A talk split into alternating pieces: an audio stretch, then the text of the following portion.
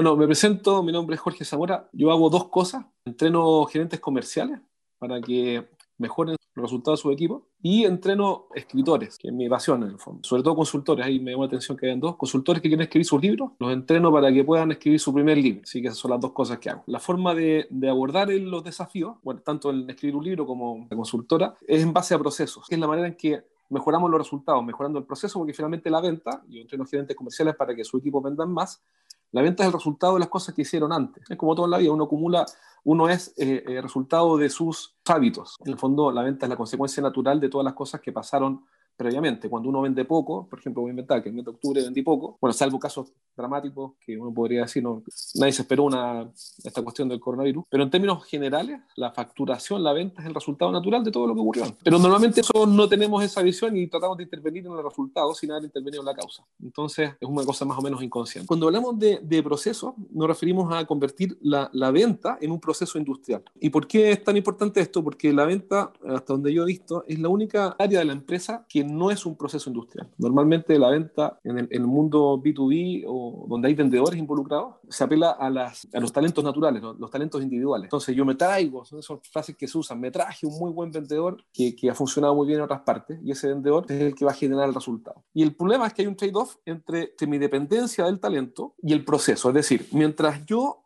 tengo un mejor proceso, mientras mi proceso es mejor, mi dependencia del talento es menor. Básicamente lo que busca un proceso es generar un resultado predecible, y en venta eso es perfectamente posible, un resultado además por ende consistente, y bajar mi dependencia a los talentos individuales, lo que inmediatamente baja el poder de negociación, entre otras cosas, de los vendedores. Entonces, digamos que dos grandes beneficios de inmediato es que puedo obtener resultados predecibles y bajar el poder de negociación de los miembros de mi equipo, porque básicamente si el, talento, si el proceso está bien diseñado, cualquier persona con los atributos promedio que necesita para el cargo va a poder hacer un buen trabajo. Al contrario, si es que el proceso es deficiente, voy a depender cada vez más de los talentos individuales y el poder de negociación va a bajar y como somos todos emprendedores o empresarios no queremos depender o, o, somos gerentes no queremos depender del talento individual de nuestros miembros del equipo porque básicamente eso no nos da la tranquilidad de poder tomar decisiones de forma independiente. Entonces la venta tiene que ser un proceso industrial. Lo curioso es que siempre está ese cabo suelto, por lo menos nunca he conocido una empresa en, Chile. En Alemania una vez traje con una empresa alemana y sí tenían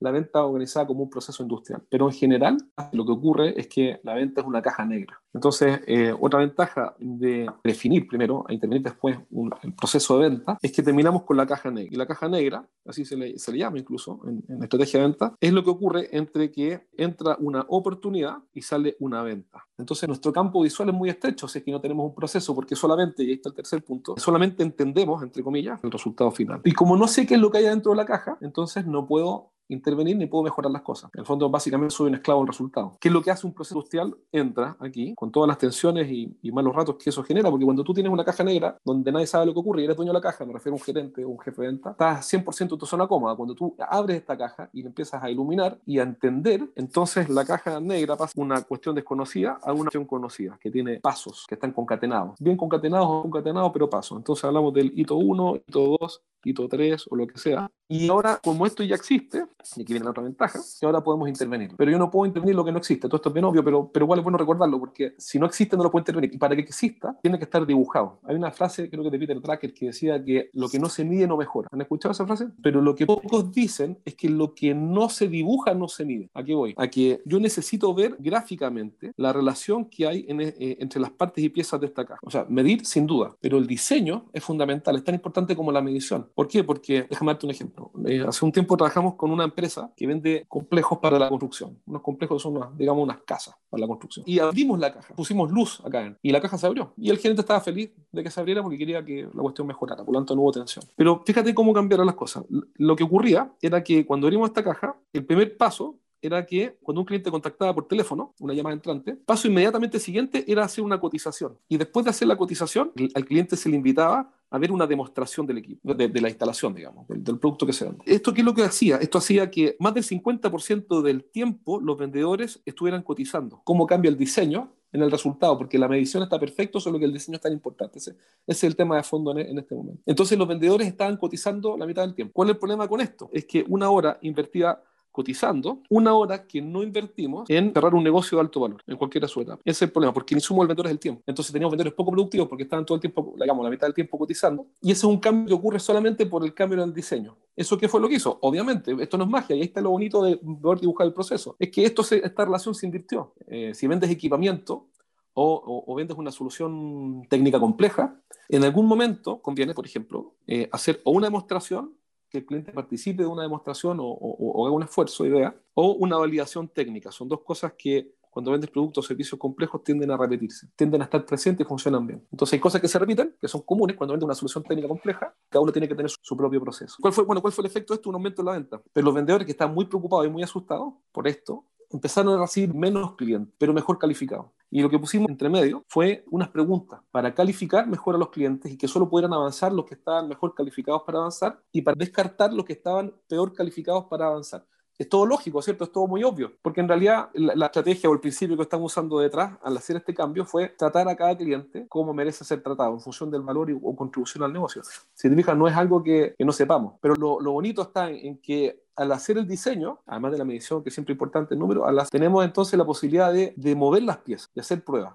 Y bueno, el resultado fue excelente y los vendedores se pudieron dedicar más horas a los mejores clientes y menos horas a los, comillas, peores, en el sentido que eran de menos valor o menos interesados, etc. Hace años atrás hicimos otro ejemplo con una empresa que vendía maquinaria y fue bien interesante porque tenía una campaña de marketing muy buena. Entonces llegaban requerimientos de clientes todos los días y querían saber de las máquinas y los vendedores estaban todo el día cotizando. Pero ocurría exactamente lo mismo. Lo que hicimos fue decir lo siguiente: ahí no pusimos un filtro con un asistente telefónica, sino que dijimos, mire, eh, gracias a don Jaime por su interés en estos equipos. Para, y Jaime pedía una cotización en este caso. Eh, don Jaime, mire, para hacer una cotización, primero necesito confirmar con usted algunas cosas, necesito preguntarle algunas cosas para configurar la solución. Y luego, con todo gusto, le preparo una propuesta. ¿Le parece, don Jaime, que conversemos este miércoles a las 4 y lo vayamos a ver? Cuando el cliente respondía no, porque estoy muy ocupado, entonces le decíamos, yo entiendo que está muy ocupado, así que no hay ningún problema con eso. Lamentablemente, por una política, le hacer una cotización sin haber levantado la información primero, porque si no, podríamos especificarla mal. ¿Qué le propongo? Por mientras le vamos a mandar información de nuestro newsletter y ahí va a encontrar información complementaria. Cuando usted tenga tiempo, por favor avísenos y nosotros vamos a estar felices de irlo a ver. Lo que le estamos diciendo, en el fondo, es, mire, si usted no está dispuesto a darme 45 minutos de su tiempo, entonces realmente esto no le interesa, está vitrineando y yo no tengo tiempo para esto y tengo tiempo para clientes que sí están dispuestos a comprar. También mejoramos la efectividad solo por cambiar el diseño. Entonces, ¿qué es lo que ocurre? Y ahí está el quinto, entre comillas,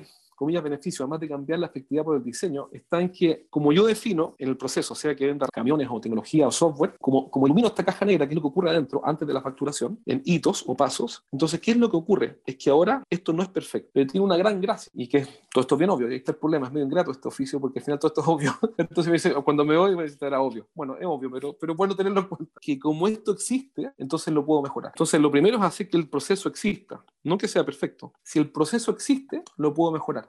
Si no existe, no lo puedo mejorar. Es decir, no existe la mejora continua sobre algo que no ha sido creado o que no está ordenado o visible. Entonces, ¿qué implica eso? Que mi primera definición del proceso no va a ser perfecta. Va a generar un cierto resultado X. Al tenerlo dibujado, voy a poder mover las piezas. Voy a eliminarte, por ejemplo, el hito 4. El hito 2 lo voy a mover al hito 3. Y el hito 5 también lo voy a eliminar. Y voy a hacer pruebas.